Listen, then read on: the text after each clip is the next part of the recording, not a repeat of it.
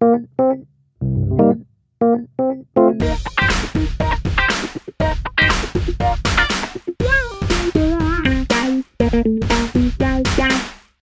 und herzlich willkommen zu einer neuen Folge im Brandschutzmilieu. Mit dabei, wie immer, Sven Gabe. Guten Tag. Hallo, äh, hallo Carsten, Carsten Mohr, mein wunderbarer Kollege, Freund und Co-Moderator hier. Ähm, es ist der. Ihr werdet es nicht glauben, wir haben zwei Tage in Folge aufgenommen. Ähm, ein Rekord auch für mich. Heute ist der 6. September 2022. Ich scheine extrem viel Zeit zu haben. Du siehst auch, du siehst auch aus, als hättest du so viel Zeit. Ähm, und dementsprechend äh, ist, also ich habe auf jeden Fall mir die Zeit genommen, um da auf deine Terminplanung hier reagieren zu können. Nein, nein, es passt einfach gerade, würde ich sagen. Und äh, Und Ja. es macht Spaß. Und wir haben deswegen heute auch eine extrem spannende Folge rausgesucht. ja, da ähm, Und wir haben aber auch eine Neuerung. Und dazu willst Genau, du. also als erstes, ich freue mich auch immens auf die Folge. Ich bin ein großer Fan des Themas, schon von, von klein an quasi. Da kommen wir gleich zu. Da kommen wir gleich zu. Äh, genau, ich möchte eine kleine Änderung hier ankündigen. Und zwar, ihr kennt unseren Ablauf. Wir starten unsere Folge in der Regel mit dieser äh, authentischen Begrüßung wie eben gerade. Und nach einem gewissen Maß an Smalltalk kommen wir dann zu den News. Und die News haben für uns immer den Einstieg dargestellt und wir haben über aktuelle Themen in der nicht polizeilichen Gefahrenabwehr gesprochen, die uns ähm, dafür angemessen erschienen sind. Ein Nachteil daran war immer, dass diese News natürlich immer abhängig vom aktuellen Datum der Aufnahme waren und natürlich offensichtlich auch bleiben. Und das, ja, das war uns immer schon so ein bisschen, ja, immer so ein Ding. Und wir haben uns jetzt tatsächlich dazu entschlossen, diese News nicht mehr zu machen. Schlicht und weg aus dem Grund, damit die Folge zeitloser wird. Das heißt, wenn ihr die Folge nach einem Jahr hört, nach zwei Jahren vielleicht, dann ähm, haben diese News ja keine Bedeutung mehr als solche, ähm, beziehungsweise die Bedeutung liegt schon lange zurück. Der Einfluss mag da sein, aber die Bedeutung liegt lange zurück. Und deshalb wollen wir die Folge so ein bisschen zeitloser gestalten. Nicht zeitlos, weil natürlich ändern sich auch die Themen, die wir in unserem Hauptblog immer besprechen. Das ist natürlich auch klar, da bleibt nichts auf ewig gleich. Aber die News sind nun das, was sehr schnell verjährt. Ja, also mir ist das mal aufgefallen, als ich irgendwie mal eine, eine alte Folge reingehört habe und habe gedacht, ah je, das ist wirklich krass überholt und das ist da irgendwie im Äther. Äh, man könnte natürlich auch andersrum sagen, ja, das ist den Leuten ja schon klar, wenn sie eine zwei Jahre alte Folge anhören. Aber irgendwie, ja, ihr könnt ja mal sagen, wie ihr das findet. Wir machen es jetzt mal ohne. Genau, und ein zweiter Punkt kommt noch dazu. Äh, wir finden, dass es äh, auch andere Formate gibt, die das einfach ein bisschen besser machen und dafür auch geeigneter sind, weil sie etwas kurzlebiger sind. Ähm, ich denke da jetzt zum Beispiel gerade an Facebook Shorts, YouTube Shorts, TikTok. Ähm, das ist etwas, was, was andere Kanäle ähm, einfach besser machen als wir und ähm, da ziehen wir uns einfach erst einmal zurück. Und äh, unsere kleine Empfehlung an dieser Stelle ist tatsächlich äh, Feuerwehrleben äh, von Florian Fassner auf äh, YouTube, Facebook, TikTok, Instagram. Dort findet ihr eigentlich sehr kurze, aber natürlich auch größere Videos zu aktuellen Themen ähm, und aktuellen Entwicklungen. Darum schaut da vielleicht einfach mal vorbei und äh, findet dort das, was wir ab sofort nicht mehr machen. Aber genau wie Carsten sagte, schickt uns einfach mal Feedback dazu und sagt uns, ob ihr das jetzt sehr vermissen würdet oder ob das okay ist ähm, oder wie ihr möchtet. Jetzt sind wir von meinem großen Podcast-Idol und dem Balla Balla Balkan Podcast leider sehr weit weggekommen. Aber vielleicht ist ein Brandschutzmilieu jetzt groß geworden und braucht kein Vorbild mehr. So, wir, wir kommen zu unserem Thema, oder? Und dann kommt der Sound natürlich trotzdem, deswegen Ja, Pause. auf geht's. So, wir haben uns heute, haben wir es überhaupt schon gesagt, dem Thema, aber ihr habt wahrscheinlich draufgeklickt, ihr wisst es schon, dem Thema Sicherheitsassistent, Sicherheitsassistentin, Safety Officer gewidmet. Und vielleicht haben auch gar nicht mal so viele eine Idee davon oder alle haben eine Idee davon und alle eine unterschiedliche. Wir wollen das Thema einfach mal von vorne bis hinten natürlich ähm, beleuchten und darüber reden und klein anfangen und größer werden. Klar ist aber, und das ist an dieser Stelle irgendwie offensichtlich. Es gibt auch eine Initiative, Firma, ein Projekt Sicherheitsassistent.info. Da ist zum Beispiel der Adrian Ridder äh, mit am Start, der Dr. Adrian Ridder, der genau dieses Konzept mit erarbeitet hat und das ein fertiges Konzept für deutsche Feuerwehren ist, in, ähm, inspiriert an internationalen Konzepten und das ist, ein, ist eine Initiative, die Ausbildungsmodule macht. Da können wir auch später nochmal, und daran werden wir uns orientieren, nicht nur, weil es inhaltlich, Sven, möchtest du intervenieren? Na, na, Nein, ich möchte intervenieren. Ich wollte mich anschließen. Ähm, ich wollte sagen, das findet ihr natürlich sofort in den Show Notes. Das heißt, klickt da unbedingt drauf, guckt euch das nach äh, oder während der Folge vielleicht schon mal an. Ähm, wir hangeln uns auch daran entlang. Genau, also wir werden später nochmal Compliance dazu reden, dass das irgendwie keine Werbung ist oder so, aber natürlich irgendwie schon, weil sie haben es einfach gut gemacht. Da ist ein Hintergrund, da ist eine Geschichte, da ist eine Konzeptbeschreibung und da ist einfach viel, gerade für die deutsche Feuerwehren oder fürs deutsche Feuerwehrwesen, einfach viel drin, an dem wir uns auch einfach, also wir machen ja eine ordentliche Recherche natürlich und es war einfach mit der Seite auch ziemlich gut und ihr werdet auch sehen, wir haben nämlich noch mal, denen auch nochmal geschrieben, weil wir noch ein paar Fragen extra hatten. Und die haben uns sehr nett geantwortet. Und da werden wir nachher auch noch ein paar Sachen zu vorlesen. Deswegen habe ich da auch gar kein schlechtes Gewissen, Werbung zu machen, weil sie haben uns extrem unterstützt in unserer Recherche.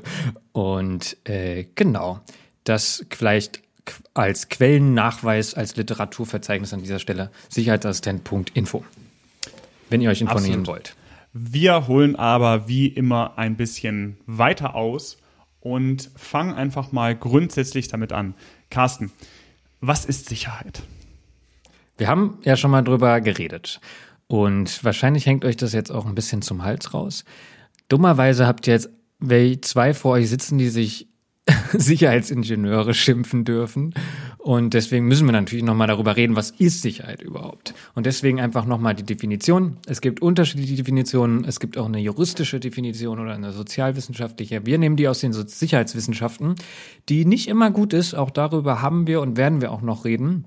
Aber so wie das in den meisten Risikoanalysen ist und aus den Sicherheitswissenschaften abgeleitet ist, definieren wir Risiko. Ja, und das Risiko definiert sich aus Eintrittswahrscheinlichkeit mal Schadensausmaß. Heißt, wenn etwas extrem häufig eintritt und extrem schlimm ist, ist es ein sehr großes Risiko.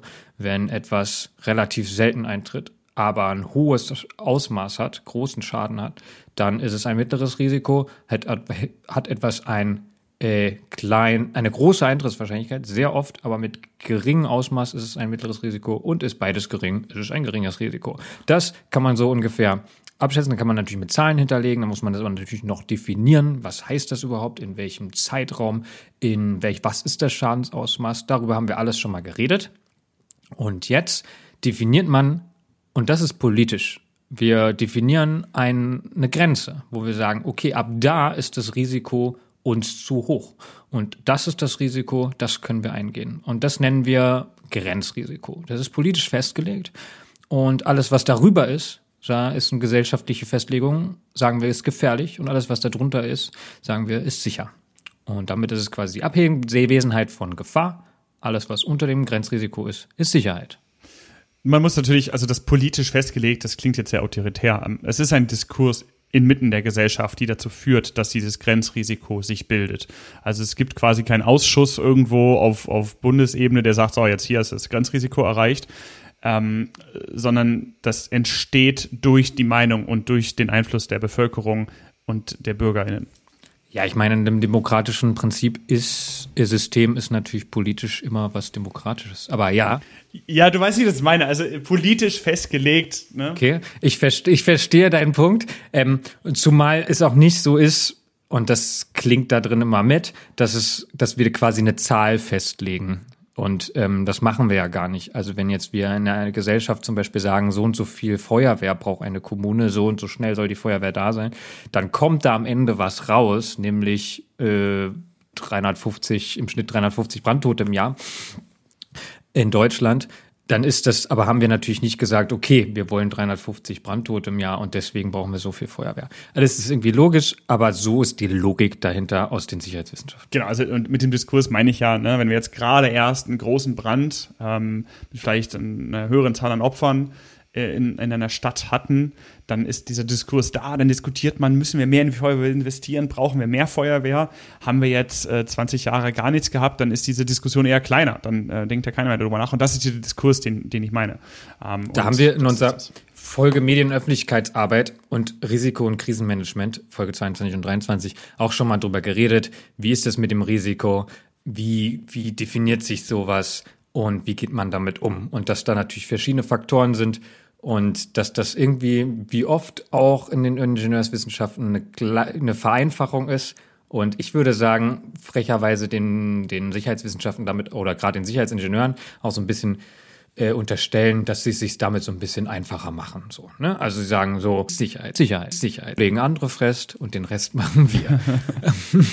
und dass dann natürlich dazu gehört, das ordentlich zu kommunizieren und das klar zu machen, was das ist und das Risiko, finde ich, auch mehr ist als nur Eintrittswahrscheinlichkeit mal Schadensausmaß. Ist auch logisch, aber so gehen wir mal damit davon aus. Ja?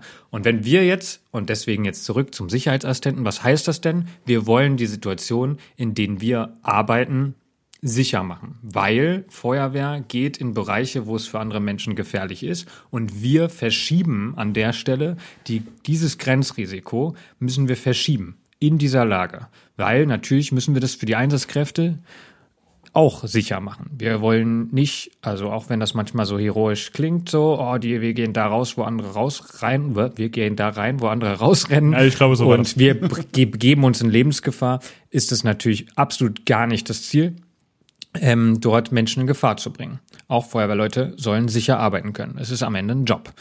Und gerade bei den allermeisten auch noch ein Freiwilliger. Und dass man das natürlich nicht immer gut einschätzen kann, ist klar, weil wir in einer hochdynamischen Situation wo sind in einem Einsatz oft und das nicht alles einzuschätzen ist, wir nicht alle Informationen haben. Ne? Wir können uns nicht am Schreibtisch setzen und eine Risikoanalyse machen und das alles ganz genau machen, aber wir können es so gut wie möglich machen. Dazu kommen wir gleich.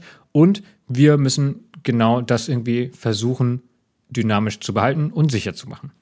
Sicherheit, Abwesenheit von Gefahr. Und deswegen wir, gehen wir einen Schritt weiter und sagen, okay, was ist das, heißt das jetzt bei der Feuerwehr als Organisation und als Feuerwehr? Genau, und bei der Feuerwehr ähm, würden wir das so ein bisschen unterteilen. Einmal in der Einsatzvorbereitung und im Innendienst und natürlich dann im Einsatz. Fangen wir mal mit dem etwas leichteren an. Einsatzvorbereitung und ja, Innendienst. Äh, dort kennen wir das oder kennt ihr wahrscheinlich alle, dass wir sowas wie sicherheitsbeauftragte Personen haben, die sich zum einen in einem Dienstbetrieb einmischen, diesen sicher gestalten. Das heißt, Gefahren, Gefährdungen ausschließen bzw. früh erkennen und Maßnahmen dagegen einleiten. Dann natürlich in einem Ansatz Vorbereitung auch mitwirken, indem wir zum Beispiel Schulungen machen und Übungen machen im Bereich der Feuerwehrdienstvorschrift 1, Grundtätigkeiten, wo einfach sichere Abläufe definiert sind, wie ein Ablauf vor, ähm, vorgenommen wird, natürlich auch in allen anderen Feuerwehrdienstvorschriften und aber auch zum Beispiel die Arbeit in der Prävention durch Schulungen in der UVV und ähnliches. Na, das ist immer so diese bekannte und jährliche Unterweisung in der UVV. Das ist nichts anderes als Sicherheit gewährleisten für den Einsatz präventiv. Dabei äh, sind Sicherheitsbeauftragte in eigentlich allen Feuerwehren ähm, vorgesehen. Äh, die Sicherheitsbeauftragten arbeiten damals allerdings in einem sehr vorgegebenen Raum.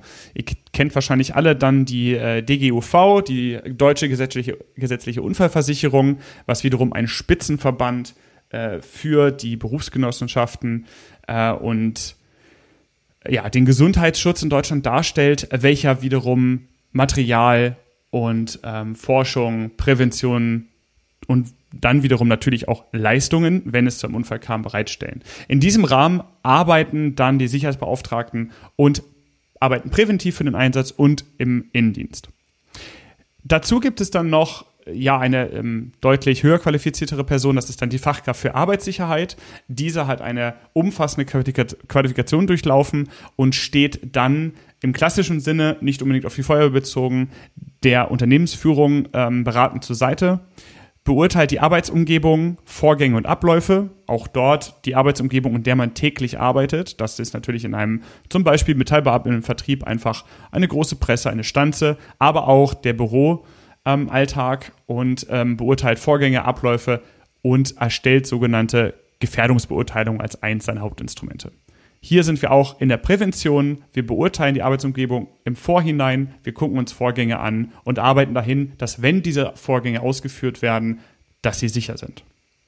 Ist es zum Unfall gekommen, ist das dann einfach so die Nachbearbeitung. Da werden Arbeitsunfälle und oder bei Nahunfälle untersucht und daraus abgeleitet, was man verbessern kann in Zukunft und daraus werden Maßnahmen empfohlen.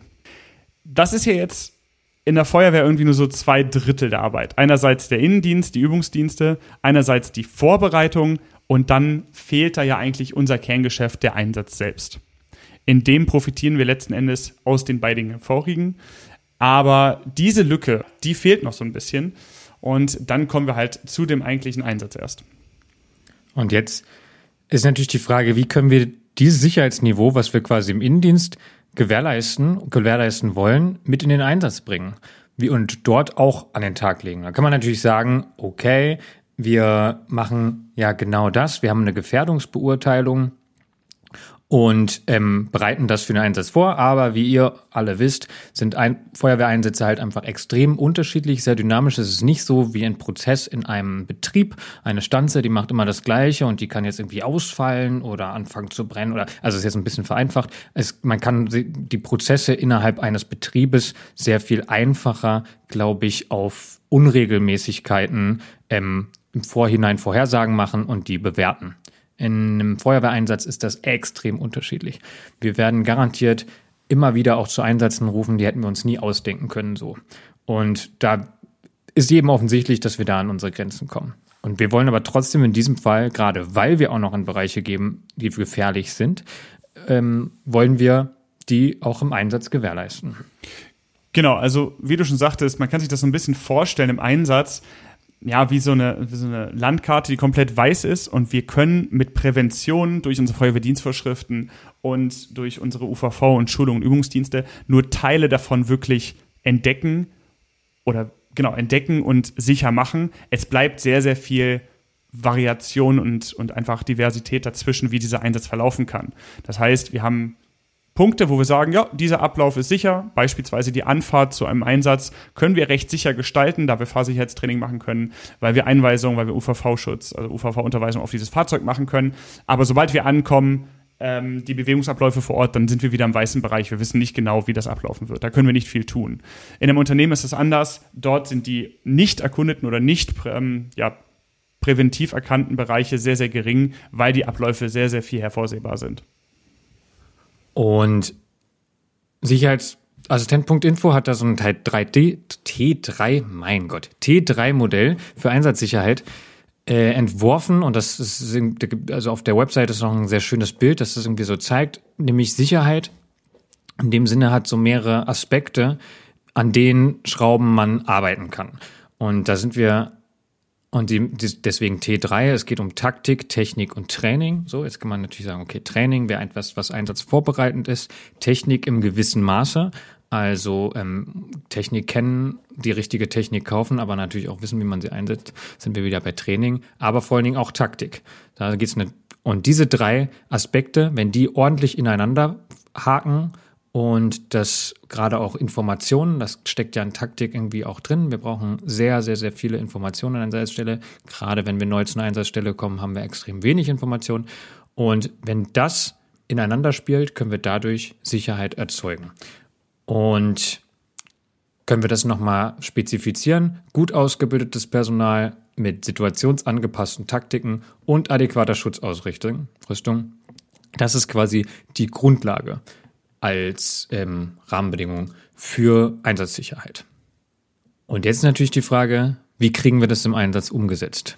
Und deswegen äh, den Schritt weiter, wie bringen wir jetzt die Sicherheit wirklich als Aufgabe, als Funktion, als Voraussetzung an die Einsatzstelle? Genau, wir müssen also diese, diese weißen Flecken, die wir noch nicht gefüllt haben, mit, mit ja, Vorkehrungen oder Ähnlichen müssen wir noch weiter füllen und so zu einem wirklich zusammenhängenden Netz, das für Sicherheit sorgt, ähm, aufbauen. Und dafür gibt es dann letzten Endes die Zuständigkeit der Sicherheit für die eigenen Kräfte. Diese liegt zuallererst bei der Einsatzleitung. Das heißt, ähm, Sicherheit der eigenen Kräfte ist ein natürlicher und, und, elementar wichtiger Bestandteil des Führungsvorgangs. Das heißt, man überlegt sich eine Maßnahme, die einen bestimmten Zweck hat, also ein Ziel, Ähm, und einer der Punkte, wie sie äh, beurteilt wird, ist neben Erfolgsaussichten, Nebenerscheinungen nun auch Sicherheit der eigenen Kräfte. Das bedeutet, wir können Maßnahmen haben, die sehr, sehr hohe Erfolgsaussichten haben, die geringe Nebenerscheinungen haben, aber einfach nicht sicher sind und dann werden sie nicht durchgeführt. Und das ist die Aufgabe, die ähm, der die EinsatzleiterInnen am Ende treffen muss und beziehungsweise entscheiden muss. Und das ist der, das ist quasi der taktische Aspekt, der Aspekt der Einsatzsicherheit, den man ganz oben natürlich für die, für die Ausrichtung des Einsatzes, für die taktische äh, Perspektive ansetzt. Aber natürlich kann man es auch, also das wäre quasi der Top-Down-Ansatz. Natürlich muss Sicherheit von ganz oben kommen und äh, die Ausrichtung des Einsatzes muss sicher sein. Wenn ich da irgendwie in den Weg äh, mir überlege, den ich irgendwie als Einsatzleiter, Einsatzleiterin gehen will, der nicht sicher ist, dann ist da ja schon mal was schiefgegangen. Aber natürlich auch bottom-up, so jede Einsatzkraft ist auch selbst für ihre Sicherheit zuständig. Ne? Also wenn das fängt bei der Geräteübernahme morgens an, dass ich das gewissenhaft tue, dass ich mich mit meinem Atemschutzgerät auseinandersetze, dass ich gucke, wie geht's mir, bin ich für den Einsatz äh, bin gut vorbereitet, bin ich heute äh, körperlich dazu in der Lage? Bin ich krank? Habe ich mich vorbereitet? Mache ich genug Sport? Gesundheitsförderung? Das, da sind wir auch in der strukturellen. Ne? Also am Endeffekt ist Sicherheit immer etwas, und das ist so ein Spruch,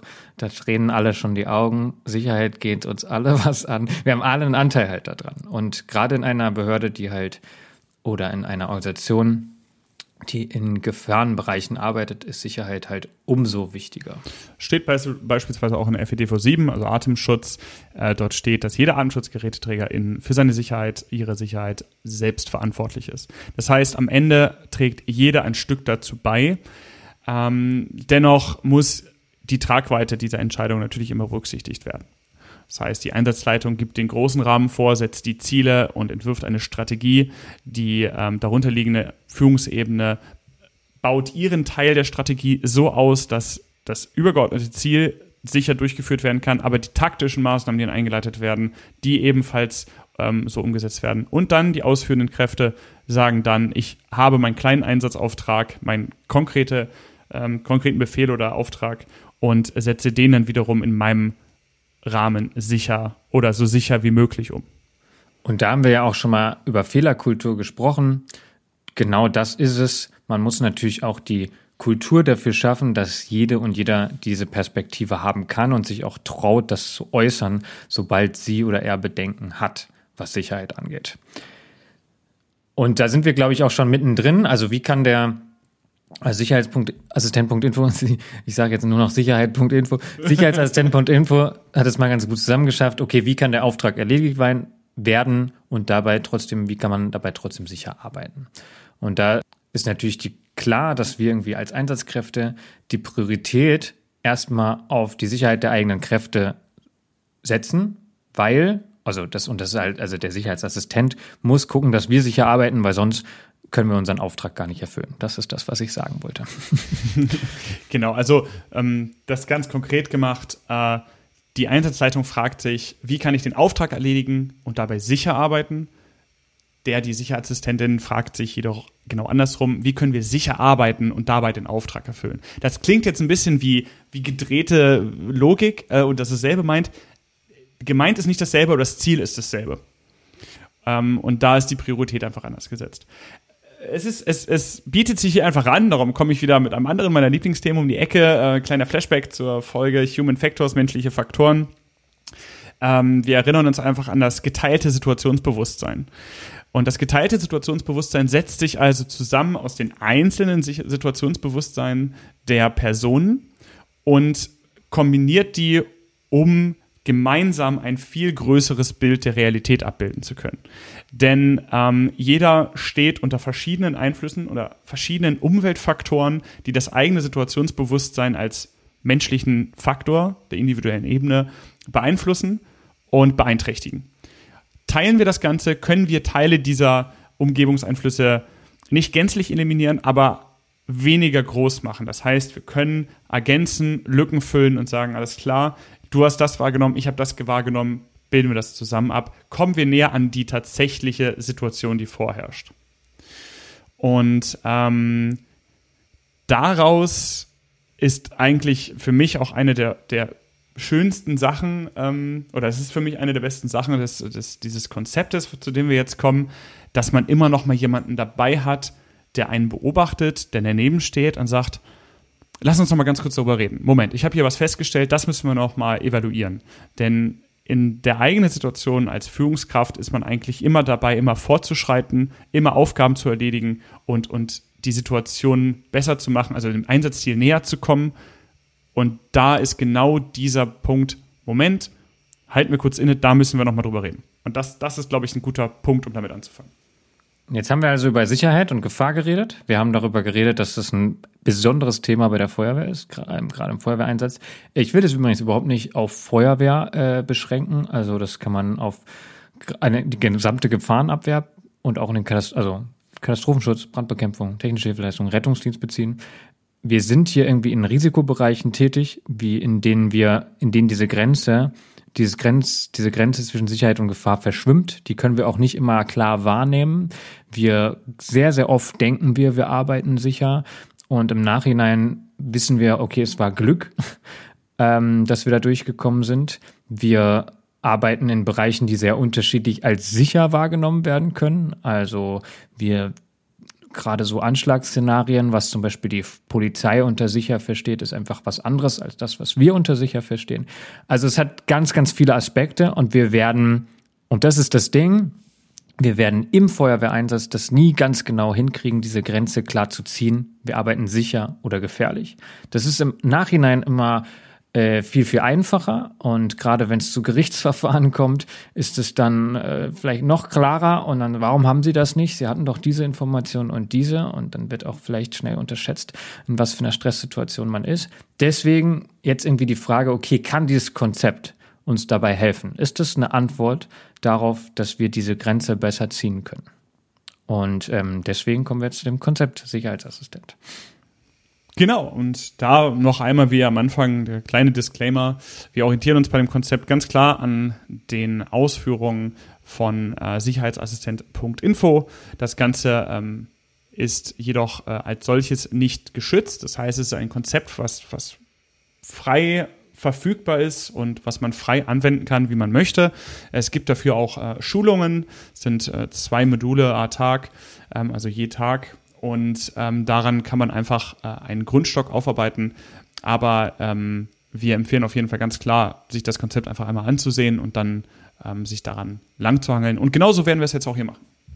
Äh, also genau, also ähm, äh, nur, dass es klar ist, ist jeweils, also jedes Modul ist ein Tag lang, so rum. Also du fängst halt, also das erste Modul wäre quasi so die, die ähm, Sicherheitsassistent die Grundlagen zu machen und später Einsatz Sicherheitsmanagement, also so quasi die Ebene oben drüber, okay, wie können wir die Organisation irgendwie darauf anpassen. Ah ja, habe ich, das, hab ich das falsch ausgedrückt? Hast? Nee, ist ja nur, dass es, ich hatte zwei Module je Tag, könnte ja äh, quasi Ach so, auch andersrum ja. Aber gut, dass, gut, Aber dass ist auch du, egal. Dass du das reflektierst. Ist auch egal. Habe ich so nicht ähm, wahrgenommen. Die könnten auf, die, auf der Seite ist das sehr gut dargelegt. Das ist nichts Neues, das gibt's schon sehr lange. Also Sicherheitsassistenten ist einfach eine Übersetzung oder eine, eine, Anpassung von dem, was international, was international gibt. Das ist nämlich Safety Officer. Da gibt es auch eine NFPA-Norm, also die amerikanische äh, DIN-Norm, wollte ich schon sagen das ist genormt, das gibt schon sehr lange und andere machen das schon sehr lange. Und deswegen ist es irgendwie sehr, sehr naheliegend, wenn man so ein bisschen über den Tellerrand schaut und man sagt, warum haben wir sowas eigentlich nicht? Und wir kommen nachher auch noch zu der Kritik oder den oft Äußerungen, die man dann in Deutschland hört, wenn man das anbringt. Aber wir wollen jetzt erstmal das Konzept vorstellen und sagen, sowas gibt es schon sehr lange in anderen Ländern, gerade der ähm, englischsprachige Raum, da ist es fest etabliert. Und das gab es auch schon sehr früh. Also man hat äh, in Risikobereichen oft, also gerade auch bei der Feuerwehr, frühzeitig gesondert Personal abgestellt, was nichts anderes gemacht hat, als die Situation zu beobachten. Und zum Beispiel wurden Personen mit Signalhördern aus abgestellt, die einfach nur irgendwo standen, die Sache beobachtet haben und wenn es, wenn sie ähm, eine gefährliche Situation wahrnehmen oder irgendwas sich an der Lage verändert, damit die Leute das sehen, dieses Signalhorn tröten. Ja. Und die Safety Officer ist auch schon ganz schön weit etabliert. Also, wie gesagt, englischsprachiger Raum, USA, Kanada, UK, Australien, Neuseeland, aber auch in Frankreich, in der Schweiz und im übrigen deutschsprachigen Raum teilweise. Sicherheitsassistent.info hat sich 2009 entwickelt aus ähm, zum Beispiel Auslandsaufenthalten und ja, da sieht man ja, woher das irgendwie kommt. Was ist es? Ich würde sagen, es geht so ein bisschen, wir hatten ja gerade schon über ähm, Gefährdungsbeurteilung gesprochen, es geht so ein bisschen darum, eine Echtzeitgefährdungsbeurteilung zu machen. Eine Person, die permanent nur das im Kopf hat, was gerade getan wird. Und natürlich ist die Idee auch, äh, und das ist wieder äh, Stichwort Fehlerkultur, das zu dokumentieren und danach halt natürlich auch aus Fehlern zu lernen, Lessons learned, Fehlern lernen und das dann auch in die Organisation wieder reinzubringen. Weil, und an der Stelle bin ich ganz, ganz oft, wir sind in einem Einsatz, besprechen was nach und denken, wow, das war ein großer Lerneffekt. Und dann, wer weiß davon? Nur die Personen, die in dieser Gruppe drin waren. Also diesen und das, das, aber darüber hatten wir schon mal geredet, Fehlerkultur, diesen, diesen, diesen Kreislauf muss es geben, hin zur Struktur, hin in die Lehre, dass alle davon partizipieren können. Wir werden eine Aussage nicht ganz aus dieser Folge rauskriegen und ähm, das ist auch gut so eigentlich, weil die stellt sich immer wieder oder die kommt dann immer wieder in den Kopf. Und diese Aussage ist eigentlich, ja, aber das macht doch der Einsatzleiter, die Einsatzleiterin. Denn ja, das ist richtig, auch diese Echtzeitgefährdungsbeurteilung, diesen ständigen Part, das ist ja eigentlich Teil des Führungskreises. Ne? Man kommt immer wieder an den Punkt, in dem man die Nebenerscheinungen und die Sicherheit der eigenen Kräfte immer wieder beurteilt. Am Anfang öfter, in der Initialphase eines Einsatzes dann weniger. Das ist richtig, absolut. Und das wollen, sollen, wollen weder wir noch das Konzept irgendwie ähm, ändern. Es heißt aber, dass wir den, die EinsatzleiterInnen unterstützen. Und das tun wir auch an anderer Stelle und sowas nennen wir dann eine Stabsstelle. Das heißt, äh, der, die Sicherheitsassistentin ist nicht direkt der Einsatzleitung unterstellt, sondern sie steht unterstützend zur Verfügung. Beispiel der Führungsstab aus, äh, erklärt in unserer Folge Stabsarbeit. Auch der übernimmt Aufgaben der Einsatzleitung, trifft Entscheidungen und entlastet den, der die Einsatzleitung, der, der, der, die Einsatzleitung dadurch. Das ist auch eine Stabsstelle. Bedeutet also, das ist nichts anderes. Es, es soll keine Aufgabe gänzlich wegnehmen, sondern es soll unterstützen. Natürlich muss die Einsatzleitung weiterhin oder die Führungskraft, ähm, dem äh, diese Funktion zugeordnet ist, äh, muss natürlich weiterhin evaluieren. Dennoch hat sie dabei Unterstützung. Wie kann das ganz, ganz konkret aus, äh, aussehen? Nun zum Beispiel könnte ähm, eine Sicherheitsassistentin ähm, die Führungsperson permanent begleiten den Funkverkehr dabei mithören, die Entscheidungen, die Befehle mithören und direkt evaluieren, okay, was bedeutet das? Und der Vorteil hier liegt darin, dass die Einsatzleitung oder die Führungskraft immer gleich wieder mit anderen Aufgaben beschäftigt ist. Ne? Ihr, ihr, habt bestimmt schon mal äh, selber in der Rolle gesteckt oder habt eine Führungsperson beobachtet. Da wird eine Entscheidung getroffen und dann geht es gleich weiter. Sofort der nächste Part. Vielleicht hat man nur eine äh, Entscheidung für einen Einsatzabschnitt oder für nur einen Trupp oder für eine Gruppe oder Staffel getroffen. Und dann geht es direkt weiter. Es kommt was Neues auf ihn zu. Oder sie. Und das muss auch so sein, das soll auch so bleiben, aber der, die Sicherheitsassistentin kann auch ganz kurz stoppen und sagen, Moment, was, was ist die Konsequenz aus dieser Entscheidung? Und kann kurz für sich selbst einen Timeout machen und überlegen, okay, was bedeutet das? Oder kann auch sagen, okay, Moment, das muss ich in fünf Minuten nochmal überdenken, viel früher, als es vielleicht äh, die Führungskraft tun kann. Das wäre also, wenn die Person direkt begleitet.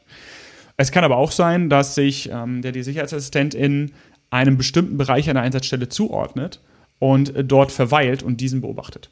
Beispiel Verkehrsunfall.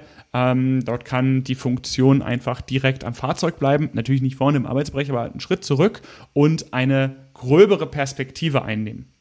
Äh, dass man die ganze Einsatzstelle oder diesen Einsatzbereich beurteilt, in Ruhe verfolgen kann, ohne Maßnahmen konkret durchführen zu müssen und ohne konkret auf Rückfragen oder ähm, Entscheidungsmaßnahmen, ähm, also Maßnahmen entscheiden dann ähm, angewiesen zu sein. Also man bleibt einfach dort. Das heißt, ganz konkret, oh, jetzt, bevor deine Intervention kommt, ähm, äh, diese Person ist nicht an einen konkreten Auftrag oder Ort gebunden, sondern kann sich grundsätzlich frei bewegen und das evaluieren, was für notwendig erscheint.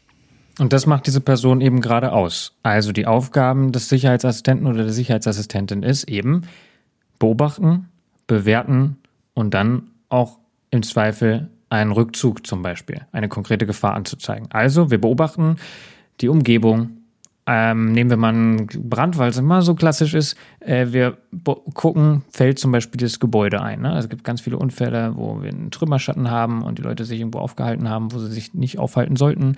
Ähm, und dann ist das Gebäude zusammengestürzt. Also, dass viele in ihrer Aufgabe drin sind, über die Umgebung oder das Objekt oder den großen Überblick nicht behalten. Das wäre Umgebung, aber auch Verhaltensweisen. Und ich meine, da kennt ihr das alle mit UVV. Menschen machen gerade in Stresssituationen dann gerade das, was sie nicht gelernt haben oder wo sie wissen, dass sie es eigentlich nicht machen sollten, aber gerade ist die Geschwindigkeit da. Sven, du wolltest was sagen. Ja, ich finde ein super Beispiel, das habe ich auch schon früher schon öfter mal gehört, ähm, ist auch äh, die Maßnahme des Fensterimpulses und die Abstimmung mit einem vorgehenden Trupp in eben diese Brandwohnung. Da wissen wir ja, wir erinnern uns an ähm, Brandbekämpfung zur Menschenrettung, haben wir das, glaube ich, erwähnt. Ähm, wenn der Fensterimpuls gemacht, hat, äh, gemacht wird, entsteht eine hohe Menge Wasserdampf, welche auch in diese Wohnung reingedrückt wird und würde dann ein vorgehender Trupp die Wohnungstür öffnen, dann käme dieser Wasserdampf ihm entgegen was eine fatale Situation ist. Deshalb ist dort eine enge Abstimmung äh, notwendig. Das heißt, Fensterimpuls einstellen, dann in die Wohnung vorgehen. Sollte eine so kritische Maßnahme gemacht werden, die ja durchaus einen sehr hohen Erfolg hat, was auch gut ist, dann kann der die Sicherheitsassistentin ganz genau aufpassen, okay, Moment, achten die Einsatzkräfte darauf, dass der Fensterimpuls eingestellt wird. Er hört den Funkverkehr mit, sie hört den Funkverkehr mit und guckt, dass das richtig abläuft. Wenn nicht, kann interveniert werden. Genau, also das sind die drei Aufgaben. Beobachten, also die Verhaltensweise der Person, aber auch die Umgebung checken, die ganze Einsatzstelle, das dann bewerten. Also, und da sind wir bei diesem Risikomanager, Managerin vor Ort.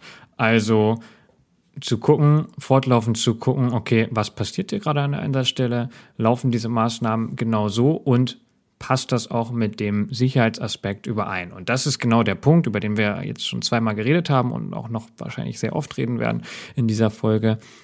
Passt das verschwimmt das jetzt nicht mit den Aufgaben der Einsatzleitung. Und da ist einfach zu sagen, ja, aber das ist okay, ähm, weil jeder und jede mal irgendwo in einem Einsatz begleitet hatte, ohne eine feste Aufgabe. Das gibt's ja auch manchmal bei der Feuerwehr, wenn man, ähm, also manch, eigentlich hat man dann eine Aufgabe, wenn man Unterstützung hat, einen Mentor, wenn man irgendwo eingearbeitet wird, aber es gibt dann auch mal wieder Einsätze, wo man einfach nur dabei ist oder mal jemanden begleiten kann. Und selbst wenn man unausgebildet ist, hat man eine ganz andere Perspektive. Und das wenn ihr das schon mal gemacht habt, dann kennt ihr das alle Personen, die eine Funktion haben, die sind in ihrem Flow drin, auch wenn es die Einsatzleitposition ist, wo man eigentlich den Überblick haben sollte, das gerade in Stresssituationen aber auch mal verschwimmt. Und dann ist es gerade diese, diese außenstehende Rolle, die eben keine Funktion gerade hat, außer diese eine.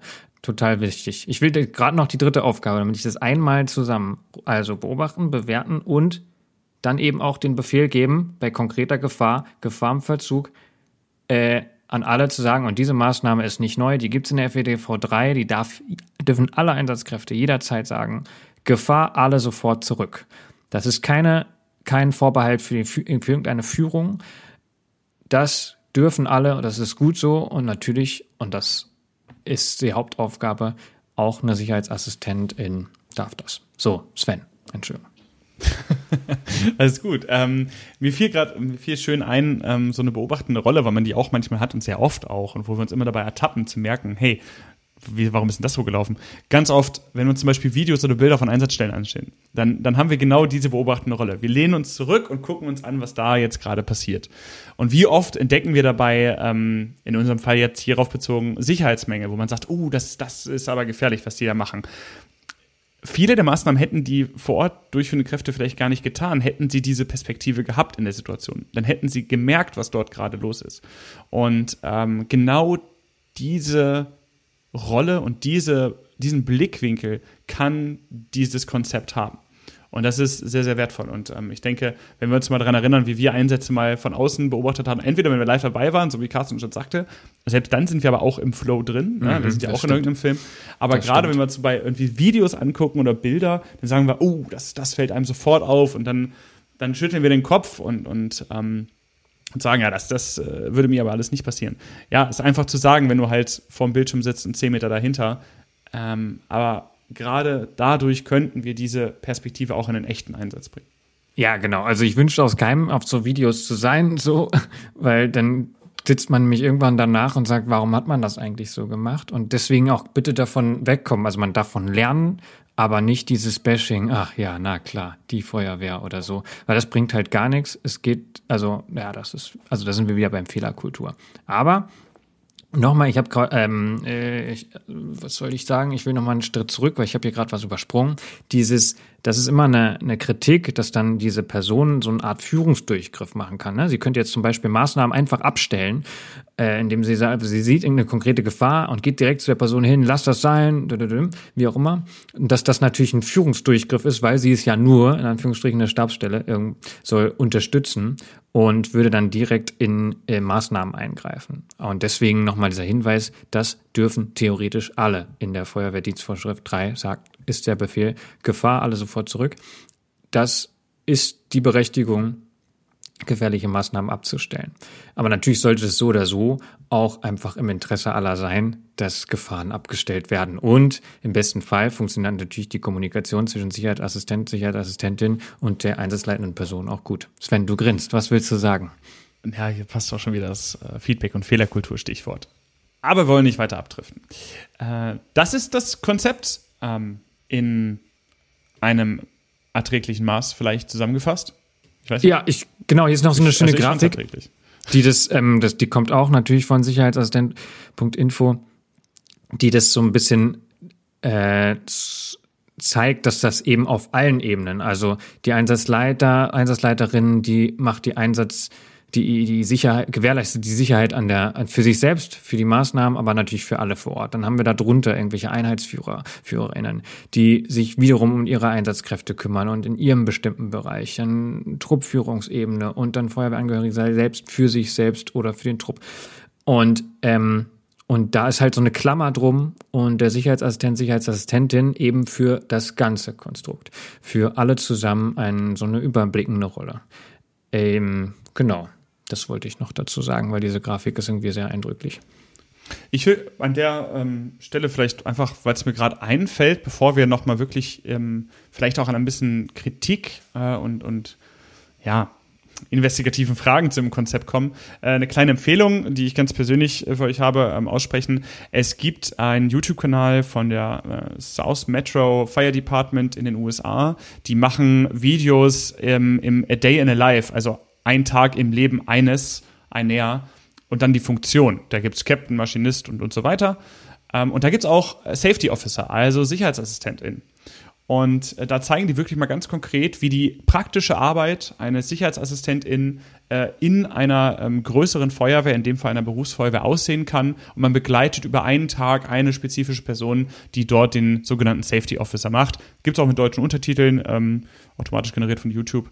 Kann ich euch empfehlen, packen wir in die Show Notes, könnt ihr euch mal ansehen. Ich hatte da äh, sehr, sehr, sehr, sehr viel Spaß und Lerneffekt dran.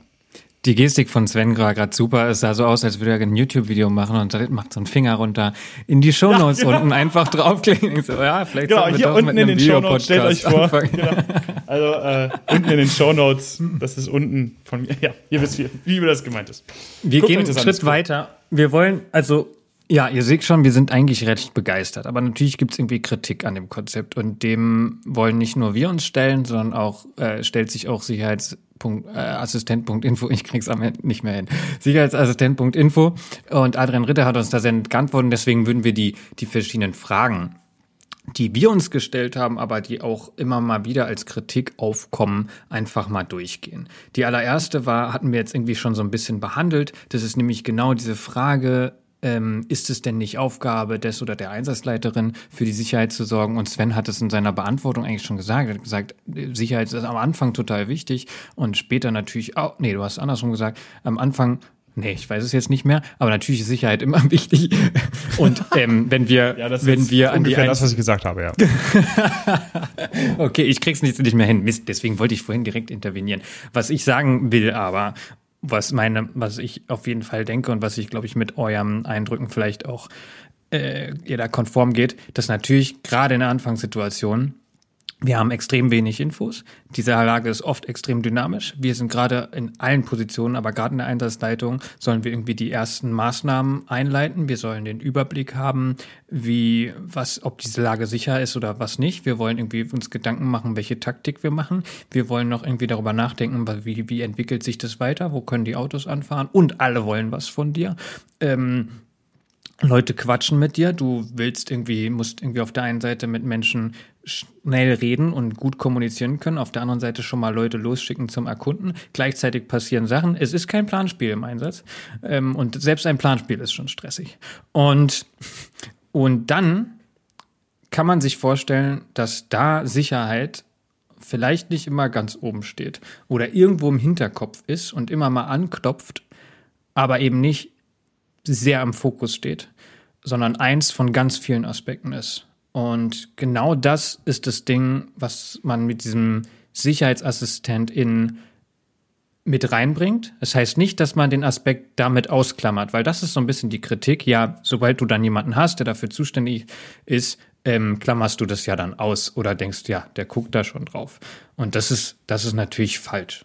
Oder das sollte natürlich nicht so sein. Und das muss man gut hinkriegen in diesem Konzept. Aber genau deswegen ist es eine beratende Funktion. Die Verantwortung triffst du am Ende.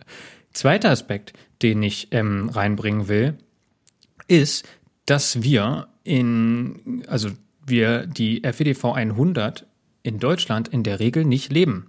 Wir haben in einem, in einer Zug, in einem, in einem Einsatz in Zugstärke haben wir in der, sollten wir eigentlich einen Führungstrupp haben, der aus mindestens drei Personen besteht. Ja, und das haben wir in Deutschland nicht gewährleistet.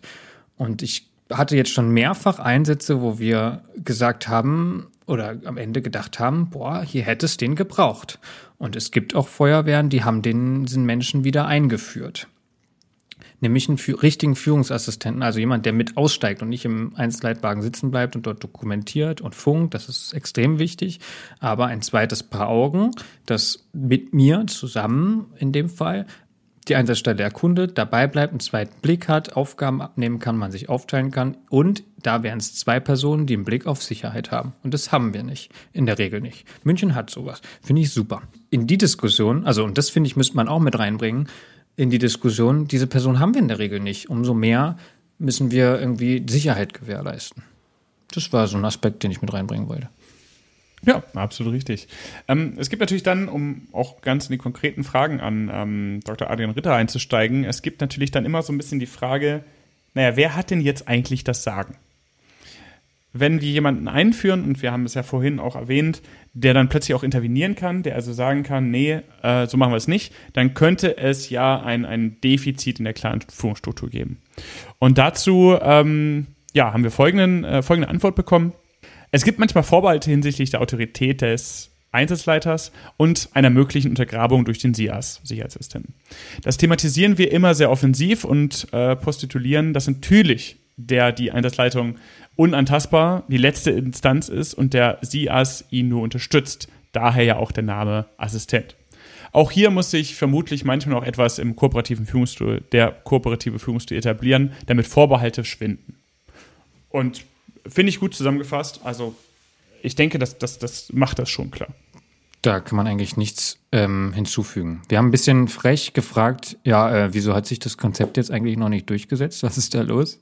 Adrian antwortet darauf, richtig ist, dass das Konzept Sicherheitsassistent noch nicht in der FEDV oder ähnlichem aufgenommen wurde. Insofern noch nicht zum Kanon gehört. Das ist unter dem Gesichtspunkt der üblichen Veränderungsgeschwindigkeit im Feuerwehrwesen aus meiner Sicht auch tolerabel und eine Frage der Zeit, bis auch diese äh, Bereiche durchdrungen werden. Ähm, später schreibt er noch, im Grundsatz kann man sagen, dass völlig unabhängig von der Größe und Struktur der Feuerwehr die Grundidee umgesetzt werden kann. Und das zusammen habe ich, habe mir jetzt zusammen, habe ich jetzt mal die zwei Aussagen zusammengepackt in dieser Antwort. Äh, sagt es natürlich ganz klar, ist am Endeffekt auch ein bisschen egal, ob es in der FEDV irgendwo drin steht oder nicht, ist, ist einfach sinnvoll. Und zwar in allen Strukturen. Und ähm, ja, also ich sehe das auch so. Wie viele Sachen haben sich denn auch noch nicht in der FEDV 3, also oder in der 7 oder, oder in der 100, die sinnvoll sind, die wir leben, die aber da noch nicht drinstehen. Und nur weil dieses, dieses Konstrukt und dieser, äh, wie soll ich sagen, ähm, dieser Prozess, in dem diese Verordnungen eingeführt werden und verhandelt werden innerhalb von Deutschland, die brauchen halt einfach sehr lange.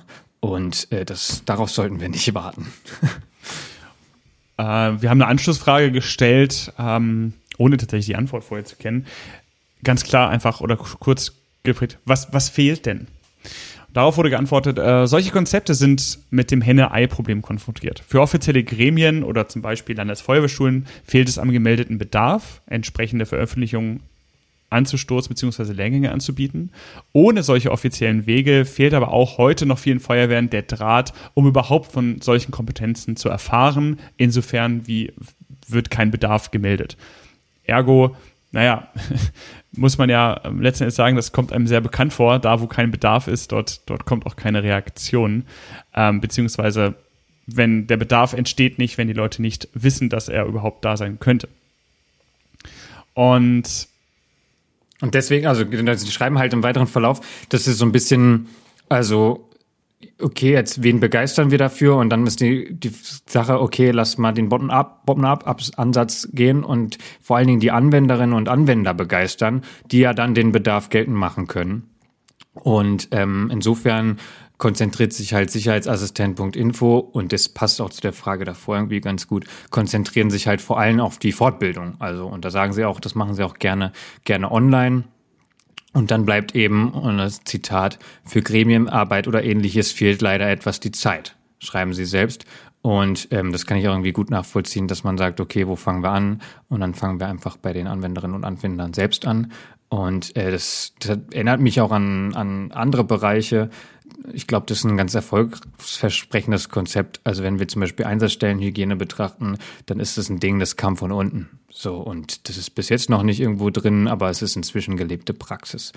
Und ähm, das passt irgendwie ganz gut dazu, finde ich. Ja, unten oben ist natürlich jetzt auch wieder schwierig, aber ich denke, ihr versteht, was wir meinen. Ähm, es ist einfach so, dass zum Beispiel, dass, wenn es in der FEDV 100 auch nur als Gedanke drin stünde, dann wäre schon ein, ein sehr, sehr, sehr großer äh, oder Idee, Gedanke, Anregung drin stünde, dann wäre schon ein Riesenschritt getan, weil dann wird darüber gesprochen, dann wird recherchiert, was ist das, wie können wir das gestalten, wie könnten wir das bei uns umsetzen und dann kommt der Bedarf. Es ist äh, einfach etwas, was, ja, was da einfach ähm, angestoßen werden muss. dann haben wir gefragt, okay, wie, wie können wir denn anfangen? Oder wo sollten wir anfangen? Oder was, also was, auch was wir jetzt irgendwie unseren Hörerinnen und Hörern irgendwie empfehlen wollen können sollen. Und ähm, dann war, hat er gesagt, gerade diese ganzen Hürden, und jetzt Zitat, die größten Hürden sind, Zitat, es überhaupt mal auszuprobieren. Hier empfehlen wir immer niedrigschwellig anzufangen. Ich muss nicht erst einen Arbeitskreis gründen und für 500 Euro zusätzliches Material kaufen, sondern kann einfach mal bei einer größeren Übung einen Kollegen mit einer Warn in eine Warnweste stecken und in die Rolle des SIAS schlüpfen lassen. Die Ergebnisse sprechen in der Regel für sich. Und das finde ich total schön, dass das ist einfach, genau, dieses, das schreibt er selber, niedrigschwellig zu machen, warum nicht einfach mal ausprobieren? Weil daran kann halt auch einfach nichts schiefgehen. Es gibt ganz viele andere Sachen. Äh, ich denke da mal an die Rehrbrand-Ausbildung, da kann man auch viel falsch machen oder es kann extrem unsicher sein, aber jemanden extra abzustellen, der einfach nur auf die Sicherheit guckt und ähm, ihr werdet schnell feststellen, dass das nur schnell zu streichen ist, dann ähm, einfach machen. Super. Tatsächlich, also ich denke, dass das ist auch einfach sehr einfach umzusetzen. Um, also diese Idee.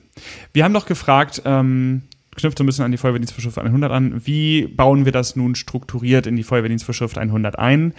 Und darauf ähm, haben sie geantwortet, in der Feuerwehrdienstvorschrift 100 verankern, zu, verankert zu sein wäre hilfreich, um die Einordnung in die Führungsstruktur und die Rolle als Führungsassistent für Sicherheit zu verankern. Sehr interessanter und doppelt von mir unterstrichener Satz ist, ein Sachgebiet Sicherheit ist unnütz. Ähm, da äh, gehe ich nämlich d'accord. Es ist nämlich so, dass ein weiteres Sachgebiet beispielsweise auf der Stabsarbeitsebene zu erschaffen, das hilft nicht unbedingt, dass dieses, dieses Thema dann gänzlich gelebt wird. Sicherheit ist, muss, muss in jedem Sachgebiet verankert sein, das heißt in jedem Teil des Einsatzes und nicht nur in einem einzigen ähm, Sachgebiet irgendwie zusammengeschlossen sein. Es gibt auch öfter Ideen, dass ähm, man zum Beispiel ein neues Sachgebiet, Social Media oder PSNV macht. Das ist oft nicht die Lösung. Wir müssen einfach Ideen und Ansätze dazu bringen, äh, die in bestehende Strukturen zu etablieren und nicht einfach gänzlich neue ergänzen. Äh, ich möchte an der Stelle noch anmerken, dass, dass den, den Satz hatte ich ähm, äh, fälschlicherweise in Anführungsstrichen geschrieben. Adrian schreibt, den Zusammenhang zur FEDV 100 behandeln wir im Seminar. Ich halte nichts von einem weiteren Sachgebiet Sicherheit. Das seines Erachtens Er sagt, dass meines Erachtens nach zu inflationär gefordert wird und bringt auch nur Einschränkungen einen, und weniger einen Nutzen. Ähm, nur damit äh, ich die Dramatisierung formal richtig ja. zitieren. Absolut richtig. Ähm, genau. Da, das waren, ja, das waren so ein bisschen die, die, die Punkte, die wir auch so ein bisschen nochmal extra gefragt haben und die vielleicht auch so ein bisschen kontrovers sind. Und jetzt würde ich gerne nochmal dazu übergehen, nochmal unsere Erfahrungen in, auf genau, Erfahrung damit, zu einzugehen. Damit wollen wir schließen, äh, was unsere Erfahrungen denn sind äh, in diesem Bereich.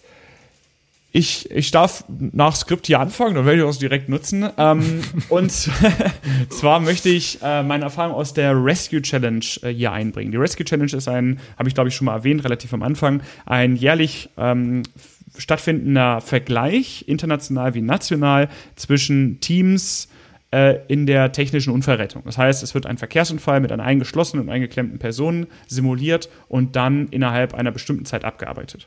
Das Team besteht dabei aus einer Staffel, wobei der die Maschinistin durch einen sogenannten Medic, also ein ja für äh, die medizinische Versorgung des Patienten verantwortliche Person ersetzt wird. Dann haben wir also den Einheitsführer, die Einheitsführerin, den Medic, einen Angriffstrupp und einen Wassertrupp, wobei sich dieser Wassertrupp aufteilt in den inneren Retter, das heißt eine zweite Person, die sich um die Patientin kümmert, und einen Safety.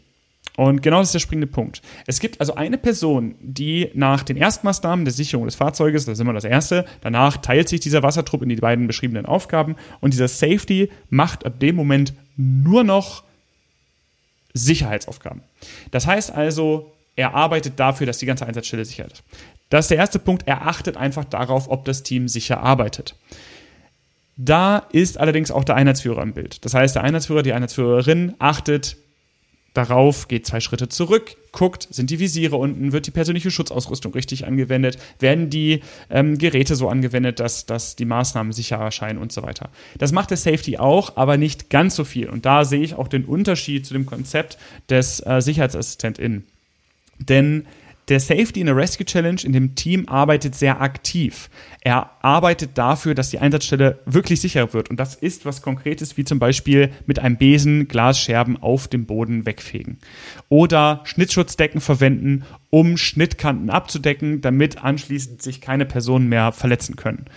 Ähm, und der letzte Aspekt, der wird auch sehr inflationär äh, benutzt, was auch immer super ist. Also man, man sieht am Ende von den Schnittkanten nichts mehr und der Patient wird tatsächlich durch einen wirklich gepolsterten Tunnel rausbegleitet, weil dieser, ähm, dieser, dieser Person einfach so viel Zeit dafür verwenden kann, da außer dem Sichern der Umgebung keinerlei weitere Aufgaben mehr auf ihn zukommen.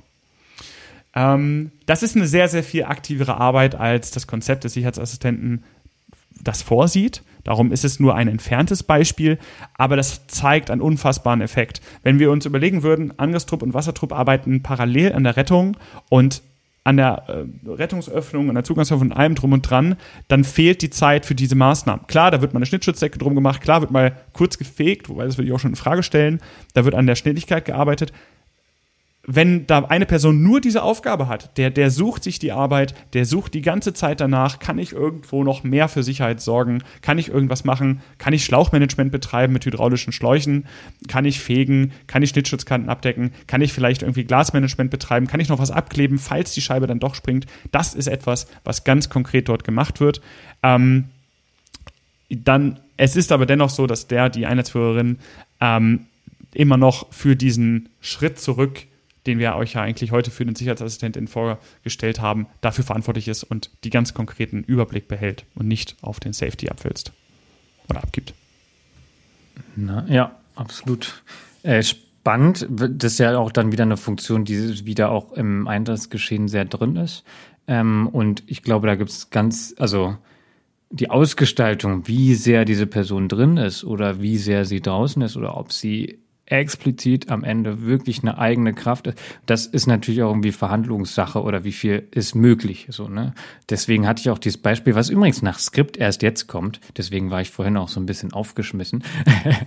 dieses, dass wir wir sagen irgendwie, also das ist die Kritik, äh, das ist Führungsaufgabe, aber wir gewährleisten ja gar nicht ordentliche Führung, jedenfalls nicht nach FEDV 100 in den meisten Städten in Deutschland. Also ich, hier steht es jetzt nochmal explizit, weil es, also, dass ich es nochmal genau, ganz konkret formuliere, in der FEDV 100 steht drin, eine Führungseinheit besteht mindestens aus dem, genau, also die Einsatzleiter und dann die Führungseinheit mit mindestens einem Führungsassistent, die selbst Führungskraft ist und einem Melder und eigentlich dann noch einem zweiten Melder und das ist die Person, die fährt.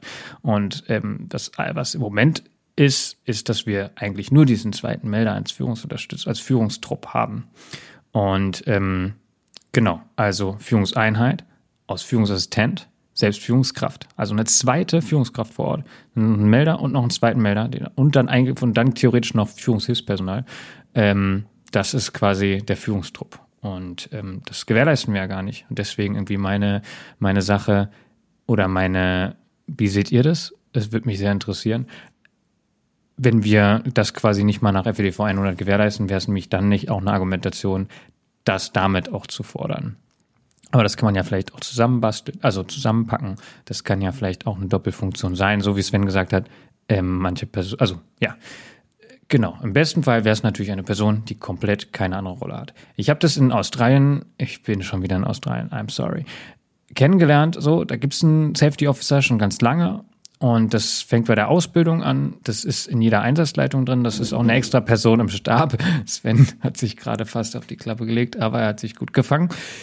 Und man würde vielleicht annehmen, dass das so ein bisschen wie so ein Spielverderber wirkt. Also wer an so genau Fachkraft für Arbeitssicherheit denkt und an diese Sprüche Sicherheit bringt, gibt uns alles an und warum trägst du deine Handschuhe nicht richtig und trag mal deine Brille richtig und so.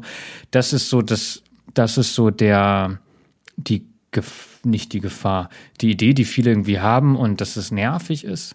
Aber es, ich habe das komplett andersrum wahrgenommen.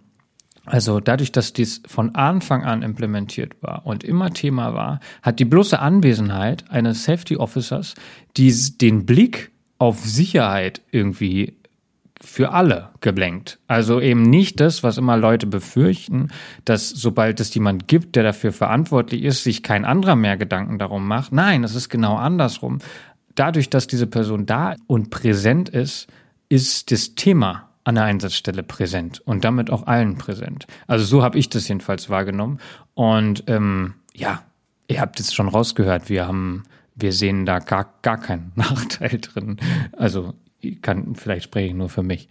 Nee, ich, ich muss ja absolut zustimmen. Ich mag das Konzept sehr und ich habe am Anfang ja gesagt, dass ich dann Fan schon langer Zeit von bin. Äh, ich habe das in meinem ersten Semester im Bachelor zum ersten Mal gesehen, äh, über Facebook damals. Und ich habe dann auch lange überlegt, ob ich da nicht irgendwie durch meine Bachelorarbeit oder ähnlichem da ähm, irgendwas mal mitmache. Es hat sich dann anders ergeben. War ein bisschen schade, aber äh, ich, ich freue mich sehr, nach langer Zeit dann wieder zurückgekommen zu sein zu dem Thema. Und äh, ich finde es super. Und ähm, ich werde das äh, auch mal ausprobieren.